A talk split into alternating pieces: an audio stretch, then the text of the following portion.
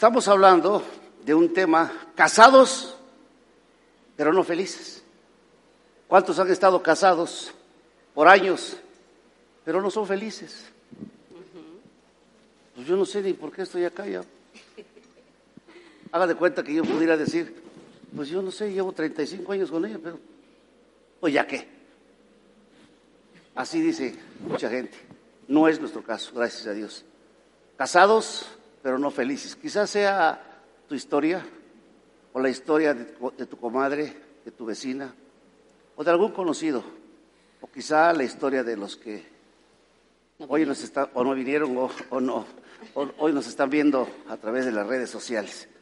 Y enseñábamos la semana pasada acerca de lo que dice Dios a través de Eclesiastés 9:9, que dice, escúchelo bien, goza de la vida con la mujer que amas. No dice con la secretaria, no dice con la vecina, no dice con, con, la comadre, con la mujer que amas todos los días de la vida, de tu vanidad que te son dados bajo el sol, todos los días de tu vanidad, porque es, esta es tu parte en la vida y en tu trabajo con que te afanas debajo del sol. Y dice, en otra parte de la escritura, dice también que es bienaventurado, doblemente feliz el hombre que haya esposa. En otra versión dice, porque esta es tu recompensa. Y en otra versión dice, goza de la vida con la mujer que amas todos los días de tu vida, porque, esta es tu parte, la vida es tu recompensa en tu trabajo. Fíjate. Dice que, que, tenemos que hacer. Si Dios dice que tenemos que gozarnos, ¿por qué tantos pleitos? ¿Por qué tanta deshonra? ¿Por qué tanto estarse preocupando por el dinero, por el trabajo, por los hijos? Te preocupas por el novio de, tu hija, te preocupas por, eh, eh, por todo, pero no te preocupas por edificar tu matrimonio. Los hijos van a irse un día, tarde o temprano agarran y como las cabras agarran monte, se casan pues y se van con su esposo, su esposa, hacen su hogar. Y si nosotros no cultivamos nuestra amistad, al final de los tiempos podemos quedarnos solos, pero completamente distanciados. Entonces, de eso estábamos hablando y voy a, quiero, voy a eh, eh, eh, nada más darle la introducción. Porque hablamos el primer punto, ¿por qué muchas parejas se casan por motivos, ¿por qué, ¿por qué no somos felices? Y entonces, pues porque muchos se casan por, motivos egoístas, lo enseñamos la semana pasada. ¿Por qué hay tantas parejas que no son felices en sus matrimonios?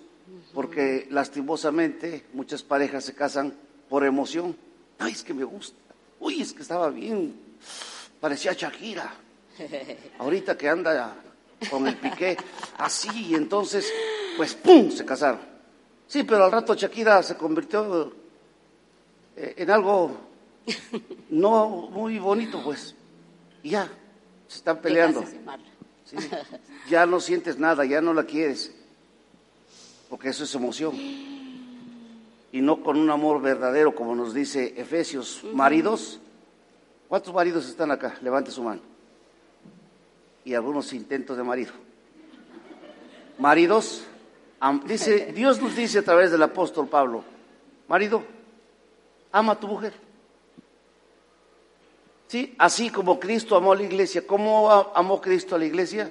Con un amor incondicional. Un amor sacrificial. Así quiere Dios que amemos a nuestra esposa. Sí, pero tú no la conoces. Mi esposa es tóxica. La mía en un tiempo lo fue. Y, Dios la cambió, aquí está. Ahora es chiquita, chiquita. No, no es cierto. y se entregó a sí mismo por ella. En serio, éramos tóxicos nosotros cuando no conocíamos a Dios. Y, y el principal era yo. Entonces, todo eso hablamos. ¿Por qué hay tantas parejas que no son felices en sus matrimonios? Y creo que aquí vamos a empezar. Porque muchas veces... Sí. Sí, que, quiero mencionar algo. Cuando, empezó a leer el pasaje que estamos compartiendo, eh, qué sabiduría de Dios, ¿verdad? Cuando Dios nos manda, eh, hay varias versiones, pero hay una versión que dice, sé feliz, ¿sí? Y el ser feliz es una decisión. No es que no es que no me hace feliz, es que porque es así, es asá, por eso no soy feliz. No, cada uno de nosotros tomamos una decisión cada día para ser feliz. No se trata de las circunstancias ni los problemas que tengamos en nuestra relación, porque sí los va a haber. ¿Cuántos saben que eso es verdad? Y eso es lo que trata ese, ese, ese punto que voy a hablar ¿Por qué hay tantas parejas que no son felices en sus matrimonios? Porque muchas veces llegamos al matrimonio con expectativas irreales, ¿verdad? Mira lo que dice la palabra. Dice, estás ligado a mujer, no procures soltarte. Estás libre de mujer, no procures casarte. Uy. Mas también si te casas, no pecas, dice. Y si la doncella se casa, no peca pero los tales tendrán aflicción de la carne y yo os la quisiera evitar. Es lo que está diciendo Pablo, que en nuestra relación matrimonial vamos a tener aflicción. Van a haber pleitos, van a haber contiendas. No todo es, wow, color de rosa, eh, miel en hojuelas, no, me voy a casar y todo es que padre. Y verdad, y llegamos al matrimonio pensando de esa manera porque no realmente no sabemos muchas veces ni con quién nos estamos casando, ¿verdad? Ya en la realidad conocemos a nuestro cónyuge y ahí es donde nos damos cuenta y nos damos de topes a veces, ¿no? Y decimos, "Ay, pero ¿por qué no me di cuenta o cómo?", ¿verdad? Pero ¿sabes qué? Eso es lo que pasa en las relaciones, porque ¿sabes qué? Vamos al matrimonio con expectativas irreales. Todos cuando nos casamos llegamos con expectativas sobre la vida matrimonial, que todo va a ser de color de rosa, como yo les decía, ¿no? Pero desgraciadamente no es así. ¿Cuántos saben que eso no es así? Hey, aquí estoy. ¿Verdad que sí? Es todo un reto y un desafío el matrimonio. No es algo tan fácil, ¿sí? Por eso el apóstol estaba haciendo esa recomendación. Mira, si no estás casado, ni te cases. Pero si ya estás casado, échale ganas. ¿Verdad? Eso es lo que está diciendo el apóstol. Échale ganas a tu matrimonio. ¿Por qué? Porque vas a pasar desafíos, vas a pasar retos, van a venir tormentas, van a venir muchas cosas sobre tu matrimonio. Porque sabes que hay un enemigo que quiere destruir nuestro matrimonio. Es un enemigo que viene a matar, a hurtar y a destruir. Pero si nosotros realmente sabemos esto, vamos a poder enfrentar esos retos y esos desafíos y vamos a poder permanecer en nuestro matrimonio. Y yo se los digo por experiencia, estamos aquí y hemos pasado dificultades, problemas, pleitos, desacuerdos, enojos, llantos. No, pues ya, vete, lárgate, ya no quiero nada contigo, mejor nos divorciamos, mejor sabes qué. Y bueno, y tantas cosas, ¿verdad?, que pasan en nuestra relación matrimonial, que cuando nos ven así tan juntitos, ay, qué bonito matrimonio, ay, pero si supiera. ¿verdad? Pero si supieran los pleitos, pero si supieran todo el agarradero que tenemos ahí, ¿verdad? Que nos enojamos y nos peleamos. ¿Y sabes ah, qué? Aclárales, porque está pensando que somos nosotros. no, nosotros pasamos por un tiempo difícil, o sea, sí, nos enojábamos, o sea, ahorita, gracias a Dios, nuestro matrimonio ha mejorado muchísimo, mucho, mucho, la verdad. Honestamente, por eso les estoy diciendo, o sea, les estoy hablando de una realidad. ¿Sí? Ahorita nosotros tenemos 35 años de estar casados, gracias a Dios, sin amargura, sin dolor en el corazón, sin enojo, sino ¿por qué estoy contigo acá? No. O sea, nuestro corazón está sano, gracias a Dios. Pero de que pasamos desafíos, uy, sí pasamos muchos. ¿Para qué engañarles? Sí hemos pasado por todas esas cosas, pero gracias a Dios. Porque sabes que cuando nosotros tomamos una decisión de casarnos, dice la palabra de Dios que te unes hasta qué? La muerte de su, padre. ¿Hasta qué? Bien que lo sabemos, ¿verdad? Pero cuando nos enojamos decimos, no, no, ya no quiero nada contigo. Entonces, esto es una realidad en nuestro matrimonio. Tenemos que saber que en el matrimonio muchas veces hay problemas económicos, ¿sí? Hay diferencias de opinión, Muchas veces hay enfermedades que hay cónyuges que mejor se largan y dicen, no quiero nada contigo, yo no quiero atender un enfermo, yo no quiero pasar mi tiempo aquí contigo y se van, ¿verdad? Muchos matrimonios, sucede esto en, en matrimonios. Gracias a Dios, y tú ya has pasado ese reto, estás ahí, gracias a Dios. Debemos tener claro que no nos estamos casando con una persona perfecta tu cónyuge no es perfecto ni es perfecta. No es una persona sin defectos o sin errores, sino con una, te casaste con una persona con virtudes y también con muchos defectos, al igual que nosotros, con muchos, muchos defectos. Y si queremos ser felices, debemos aprender a amar. ¿Tenemos que aprender a qué? Amar. Y amar es una decisión. No es un sentimiento, no es una emoción, sino es una decisión. Yo decido amar a mi cónyuge todos los días. Así como es de gruñona, sí. Así como es de gruñón, sí. Así como es a veces medio flojo, floja, sí. Así dice la palabra de Dios. Tenemos que tomar una decisión de amar a nuestro cónyuge con sus defectos y confiar que con la ayuda de Dios todos podemos cambiar de verdad.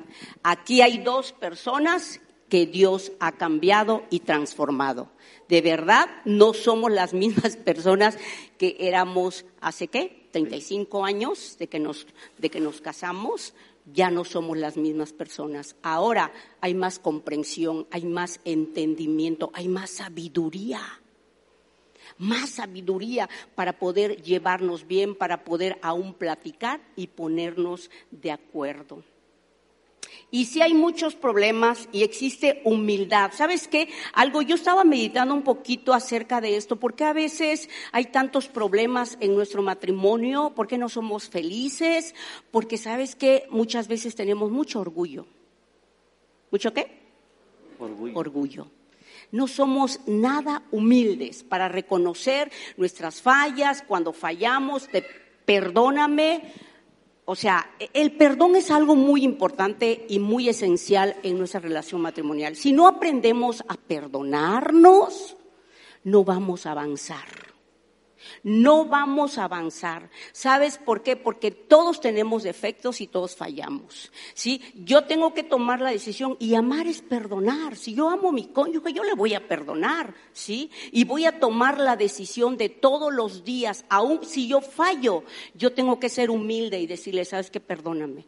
Perdóname porque sí, te ofendí con esto que dije, te ofendí con esto que hice, ¿sabes qué? Perdóname. Pero muchas veces en, en el matrimonio no se utiliza esta palabra, no actuamos con humildad, siempre actuamos con orgullo, sí, pues sí, si quieres, si no, o sea, no debe ser esa actitud, tenemos que tener una actitud de humildad, de perdonarnos. ¿Cuántas veces?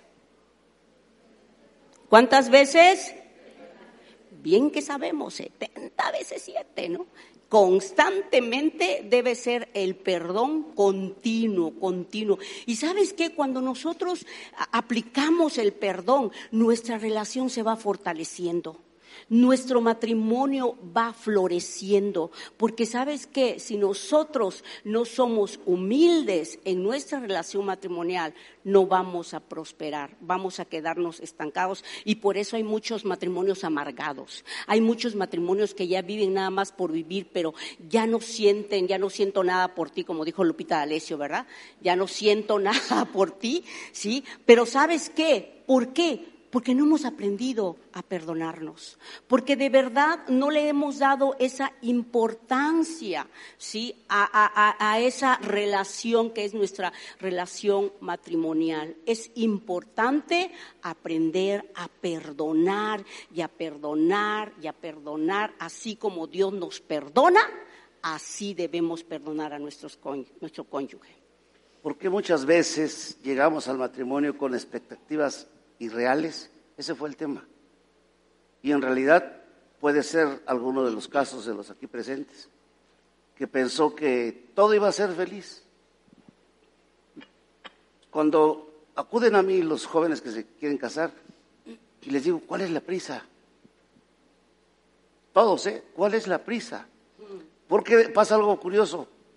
Platican conmigo, les, doy consejería, y como les urge casarse, luego sus respectivos papacitos lindos y hermosos dicen que yo los obligo a casarse. Entonces, lo que a mí me interesa es que, que se amarguen los pobres chamacos, porque van con expectativas irreales. Se casan pensando, es porque ven que fulanita y fulanita entra todo el tiempo abrazado de la mano y anda feliz, ella piensa que así va a entrar todo el tiempo.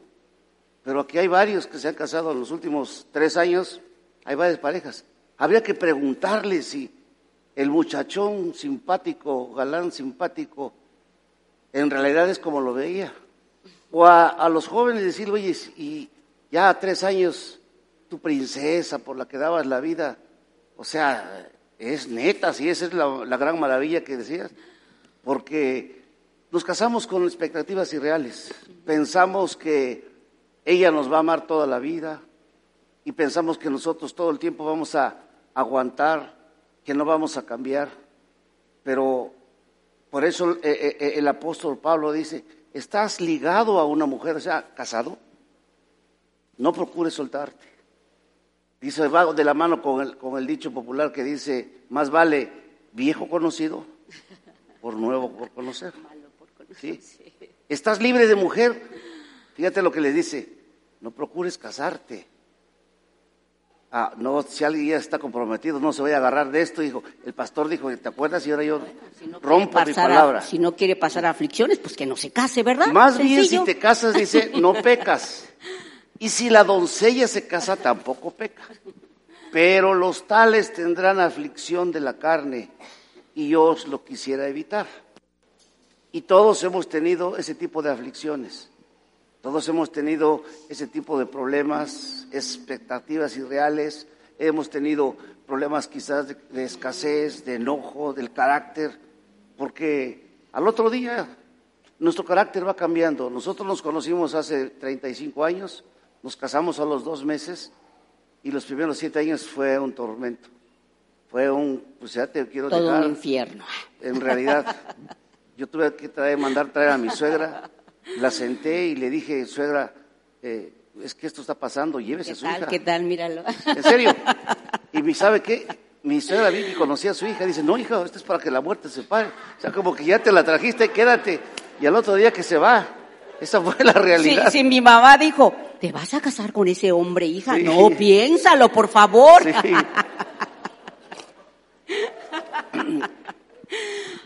y, es, y es una realidad. Pero algo pasó en nuestras vidas que conocimos a Cristo. Y empezó la obra transformadora, paso a paso.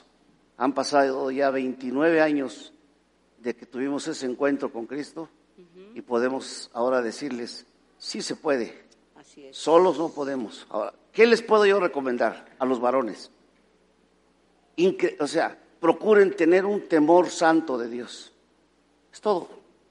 Cuando, tiene, cuando la persona tiene un temor santo de Dios, un respeto por la presencia de Dios, porque tú sabes el sacrificio que Dios hizo por nuestra salvación enviando a su Hijo, te da un temor santo.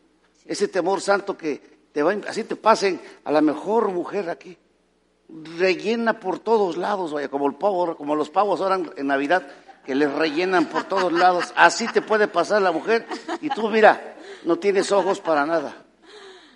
Pero si, hay, si no hay temor en ti, ese pavito relleno que pasa sangoloteando, si tus ojos están así, mira, arriba hacia abajo, y ahí va siguiéndola, no tienes temor a Dios. Y a veces, aunque vayas con tu esposa muy a la discreta. Si vas en el retrovisor viendo y vas viendo por todos lados, eso es no tener temor a Dios.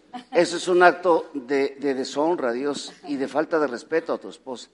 Entonces, entonces siempre yo siempre he enseñado, el primer segundo no es tu, no es tu responsabilidad.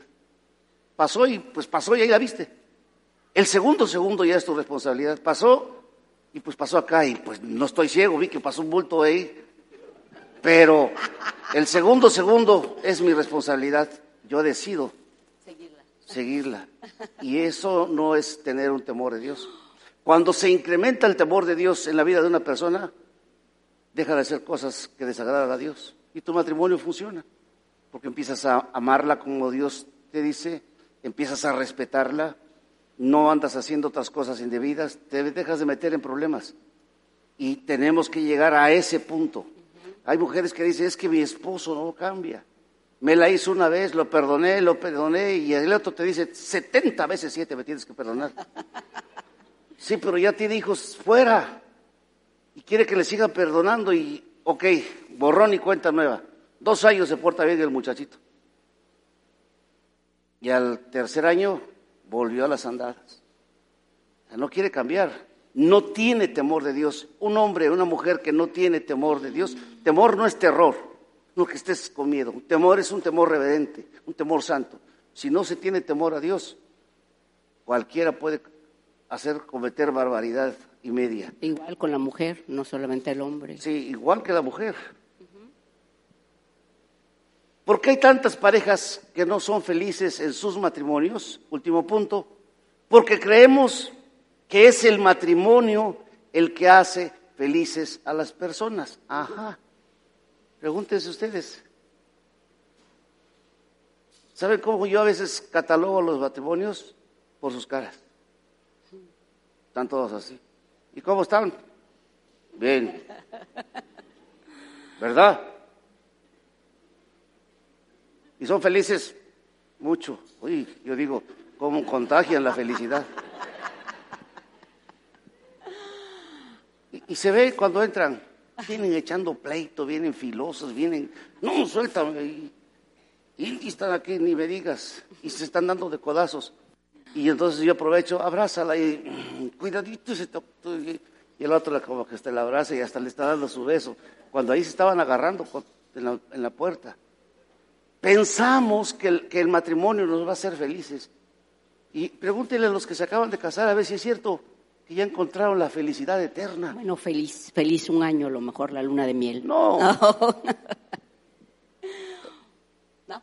Salmos 16, 11 dice, Salmos 16, 11 dice, me mostrarás la senda de la vida. Ojo con lo que dice, en tu presencia hay plenitud de gozo. Es la presencia de Dios.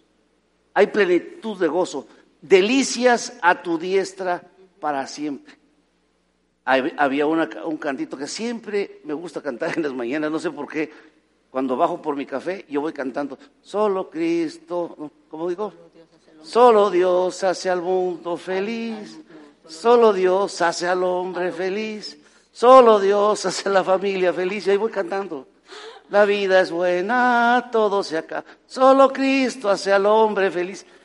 Y es en realidad, si yo estoy esperando que ella me haga feliz, no lo va a lograr. Si ella está esperando que yo, lo haga, que yo la haga feliz, no lo voy a lograr. Pero Dios sí nos hace felices. Y si juntos le buscamos, juntos crecemos en temor de Dios, las cosas van a mejorar. El matrimonio no es nada difícil. Aquí debe haber personas que ya tienen su segunda relación y se casaron hartos de la tóxica o del tóxico. Ya, no más, nunca más. Y ahí anduvieron solos o solas un tiempo. Y de repente, como dice la canción, tocó el amor. ¡Pum! Ya, se volvieron a casar, súper enamorados. Y a veces yo les he tenido que decir, piénsale, porque no siempre segundas partes son buenas. No, esta sí, este es distinto, es distinto todo. A los tres meses, oiga, ¿qué? Tenía razón, está peor la cosa. No, la otra era tóxica, no, este es cianuro vil. O sea, grueso, grueso. Segundas partes nunca son buenas. Yo te recomiendo, si estás teniendo problemas, aguántate pide ayuda. Y aquí tenemos un buen departamento de consejería. Aguanta en no tomar decisiones de, divorciarte. Pide ayuda. Tenemos un buen equipo de personas que te pueden ayudar para salir adelante, siempre y cuando quieran obedecer y seguir las instrucciones. Pero solamente Dios nos va a hacer felices. Y si Cristo está en, nuestros, en nuestros corazones, ya la hicimos. Lastimosamente muchos tenemos la idea de que son las relaciones, las personas o las cosas materiales las que nos pueden dar la felicidad. Y no es cierto. Creemos que cuando tengamos Una buena novia, dicen los jóvenes. Uy, voy a ser feliz. Tienen una buena novia y todo el tiempo están, híjole, no, otra vez vamos a ir a cenar y esa como traga. y, con lo que me da mi papá no me alcanza. Y ella está cansado de comer lechugas, vaya. Y ella le pide y de todo. Un ejemplo, yo conocí un ejemplo de una, una pareja que él se casó porque cuando iban a comer, ella solamente pedía eh, un platito de pepino, unas rebanaditas, dos, tres lechugas y limón. No, y él le entraba. Y él pensó, no, yo aquí la voy a hacer, esta mujer es, muy sana, o sea, esto me va a salir barato. Se casaron. Y al otro día, llévame los tacos allá de, lechón. Se aventó como ocho y luego la torta con chicharrón. Estaba así. Ser expectativa irreal. Y no le falla. Es más, ella es de buen comer, pero buen comer. Y no está eh, gorda, es así come. No sé dónde los mete, hacia las piernas o sea dónde, pero, pero es delgada, pero bien nutrida. ¿Sí? Hay quienes dicen, cuando, nos, cuando me case voy a ser feliz. Sí, hay etapas, pero eso no te va a dar la felicidad plena. Ah, no, cuando tenga mis hijos. Ya los tienes, ahora tienes un montón de broncas, porque hay que alimentarlos. Y también... O cuando tenga dinero. Cuando, no, no, cuando ya tenga mi propia casa, así voy a descansar. Ya, ya tienes tu casa, tienes tu carro y eres feliz. No, no, no, no. y después, cuando ella cambie, o cuando él cambie, ahora sí ya.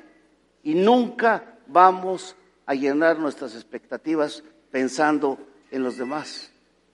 Eso es, eso es real.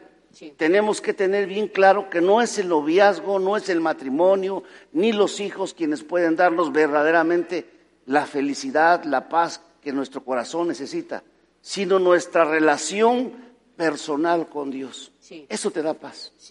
El día que tú decidas en tu corazón, ok, yo voy a buscar de Dios, quiero conocer, te compras tu Biblia, y empiezas a leer, empiezas a documentarte, empiezas y le dices, Espíritu Santo, no le entiendo mucho, Él se va a revelar a tu vida, te empiezas a enamorar de Dios y empiezas a nacer en ti el deseo de querer conocerle y empiezas a experimentar el gozo. Tu mujer va a estar gritando y tú dices, tú estás feliz. O al revés. Con la paz de Dios. Porque eso es lo, eso es, eso es lo que necesitamos. Crecer en nuestra relación con Dios. Solamente en Jesús está la verdadera felicidad de nuestra vida. Por eso es necesario que conozcamos a Jesús. Un matrimonio puede ser verdaderamente feliz cuando ambos cónyuges buscan agradar a Dios, hacer su voluntad, desarrollar una relación personal con Él. Es hermoso en la mañana terminas de, de, orar, decirle a Dios tantas cosas por las que puedes pedirle a Dios, estar orando, terminas lleno, pleno, satisfecho, satisfecha, inicias tu día de una manera diferente. Pero estás pensando ya, híjole, mm, ¿cómo lo voy a hacer? Trabajo, trabajo, dinero, esto, mm, estás pensando en deudas y todo, y no hay un momentito para pensar en Dios. Sí, por eso dice la palabra, aquí el salmista nos está hablando, nos está diciendo, me mostrarás la senda de la vida en tu presencia hay plenitud de gozo. O sea, ¿no tienes gozo? Pues porque no has buscado a Dios, pero realmente ahí se encuentra tu gozo, ahí se encuentra todo lo que tú necesitas, porque fuimos, fuimos creados para tener una relación con Dios. Cuando no desarrollamos esa relación, ¿sabes qué? Como que estamos, estamos llenos de tristeza, de preocupaciones, de miedos, de tantas cosas en nuestro corazón, pero ¿sabes qué? Cuando nosotros sabemos que en Cristo está nuestro gozo, vamos y nos llenamos de Él para poder dar a nuestro cónyuge, dar a nuestros hijos. Si no nos llenamos, entonces no vamos a poder dar nada porque de nosotros nada bueno puede salir. ¿Están de acuerdo conmigo? ¿sí? Por eso es importante desarrollar una relación con Jesús.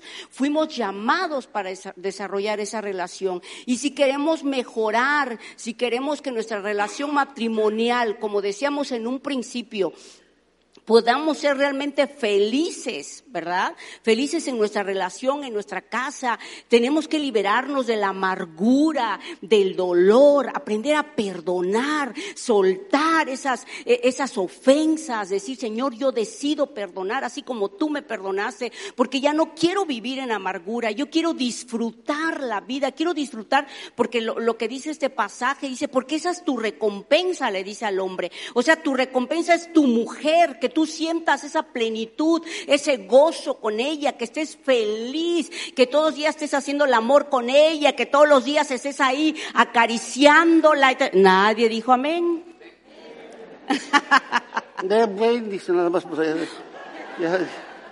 Disfruta a tu esposa, varón, ¿sí? Disfrútala, pásale por alto las cosas que hace. El problema y es que a ellas no se dejan disfrutar. Bueno, pero es que el amor todo lo puede. Ah. Pero mira, hay una cosa, un, un último punto que es importante. Debemos dejar de ser hipócritas, todos. Ese es el problema por el cual a veces nosotros no avanzamos en nuestro matrimonio. Porque aparentamos lo que no es. Aparentamos un matrimonio feliz cuando sabemos que en casa tenemos al vil diablo sentado allá, ahí que te está viendo, juzgándote otra vez con la tele. Cochino, no te bañaste, levántate, está, y ya te tiene harto a ti, ya no sabes qué hacer. Y si trae el espíritu religioso, está y tú dices, ay, jole, ya no aguanto esta mujer o este hombre. Y no pedimos ayuda. Tenemos un equipo de gente que sabe de matrimonios y que les pueda ayudar. Allá atrás están sentados los pastores Nevi y Ruth, levante su manita, así. Allá atrás están. ¿Tiene usted algún problema? Vaya, pide una cita, le van a decir con quién de los pastores le toca. Puede ser que les toque con nosotros, puede ser que les toque con el pastor Ernesto, con Junior, ellos mismos, con Jesse. O sea, hay gente que les puede ayudar, pero la hipocresía gana, levanta cabeza. Y vamos, yo no voy a ir, porque a mí no me, van no me vas a exhibir. Y se te pone, si ella es la del problema, se te pone gallo, te, amenaza, te levanta la, la canasta. Y nada más con que no dé postrecito, tú ya doblas. Está bien, pues, vamos a, Vamos a hacerle cuchicuchi, pero ya no te acuso. Sí, y, y Es, que, es que el problema está en que pensamos que nos van a juzgar.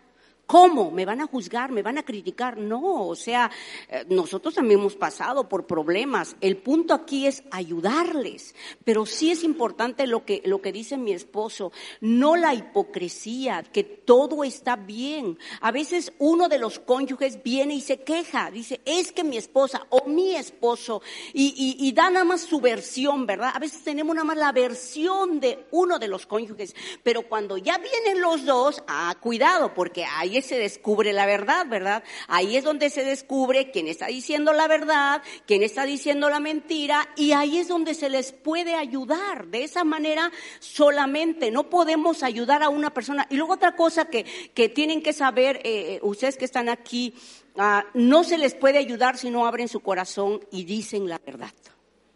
La verdad nos hará libres. Mire, si empieza un problema y no lo pueden solucionar, ni siquiera lo pueden dialogar, listo, vienen y pidan ayuda.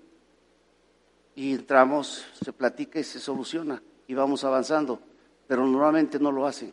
¿Cómo están? Bien, bien, bien, todo bien, ¿verdad, amor? Sí. Y aquí están, hasta se abrazan, allá andan diciendo novio por allá, pero salen de acá por tu lado y por mi lado. Y no, los no se dejan ayudar. Pero cuando ya están a punto de divorciarse, es cuando viene. Podría platicar con usted, ¿sí qué pasó? No, pues ya pasaron tres años de pleitos y ya, no, ya, como dice José José, el amor acaba y ya se acabó. Es en serio. Entonces, la recomendación es, si tienen problemas, sean sinceros. ¿Usted cree que Dios no conoce nuestros problemas? Si lo conocen los vecinos, hombre. Sea, tu vecino sabe, así como eres ruidoso una noche, más si vives en esas casas que están pegadas, dice, ya empezó la fiesta del vecino, pues vamos a aprovechar para que no se, no se escuche que también nosotros estamos de fiesta. Los vecinos nos conocen, los hijos saben que tenemos problemas, los papás, la suegra, sabe todos, vaya. Entonces, si Dios lo sabe, lo saben tus vecinos y todo, pues que vengan, que sepan tus líderes que tienes alguna situación y que estás buscando ayuda. Porque eso es lo mejor, lo más bonito, ser sinceros, pedir ayuda y listo. En dos, tres ocasiones a lo largo de 29 años, nosotros pedimos una vez ayuda. Por cierto, la primera vez que pedimos la ayuda, llegó el matrimonio a nuestra casa a ayudarnos, muchos años, más de 20 años. Desde ahí salieron los, las, las reuniones matrimoniales después. Y en lo que les cuento, nos estaban asesorando cuando empezaron a pelearse. Y nosotros terminamos dándole Mucho ayuda. Mucho cuidado con las consejerías, porque si no estás bien en tu relación matrimonial, quieres dar una, una consejería, vas a terminar peleado con tu cónyuge. Sí, y, esa noche terminamos nosotros aconsejándole, era un viernes, al otro día nos fuimos al cerro, a, la montaña donde no había nadie para poder hablar con ellos y empezamos, a, así fue como nacieron las pláticas de matrimonios hace 25 años, exactamente así. Sí. En una segunda ocasión, por una no, desacuerdos, fuimos con mi pastor oiga, esto está pasando. A ver, esto sí tiene razón, tú no. Ah, listo, ya. O sea, no, no, no, te, no te hace menos que seamos honestos y, humildes. Y, humildes y no hipócritas, que aparentemos que estamos bien cuando no estamos bien.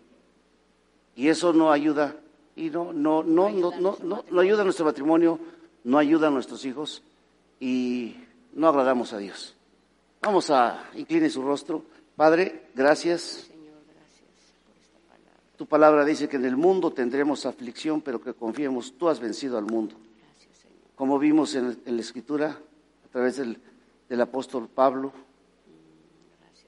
que también va a haber problemas en el matrimonio, Señor. Pero si acudimos a ti, ya estamos del otro lado. Precioso Espíritu de Dios, ayúdanos a ser humildes, a pedir ayuda cuando estemos atravesando por algún problema en nuestro matrimonio o de cualquier otro tipo. Estamos en una casa donde hay una buena enseñanza, donde es una buena iglesia, Señor, y tu presencia está con nosotros. Y hay un equipo pastoral que puede ayudar a todos los matrimonios. Quita toda hipocresía, Señor. Quita todo, quita todo orgullo de nuestras vidas y que podamos ser transparentes, buscar ayuda para salir adelante. Sí, Señor. Señor, muchas gracias. En el nombre de Jesús. En el nombre de Jesús. Amén.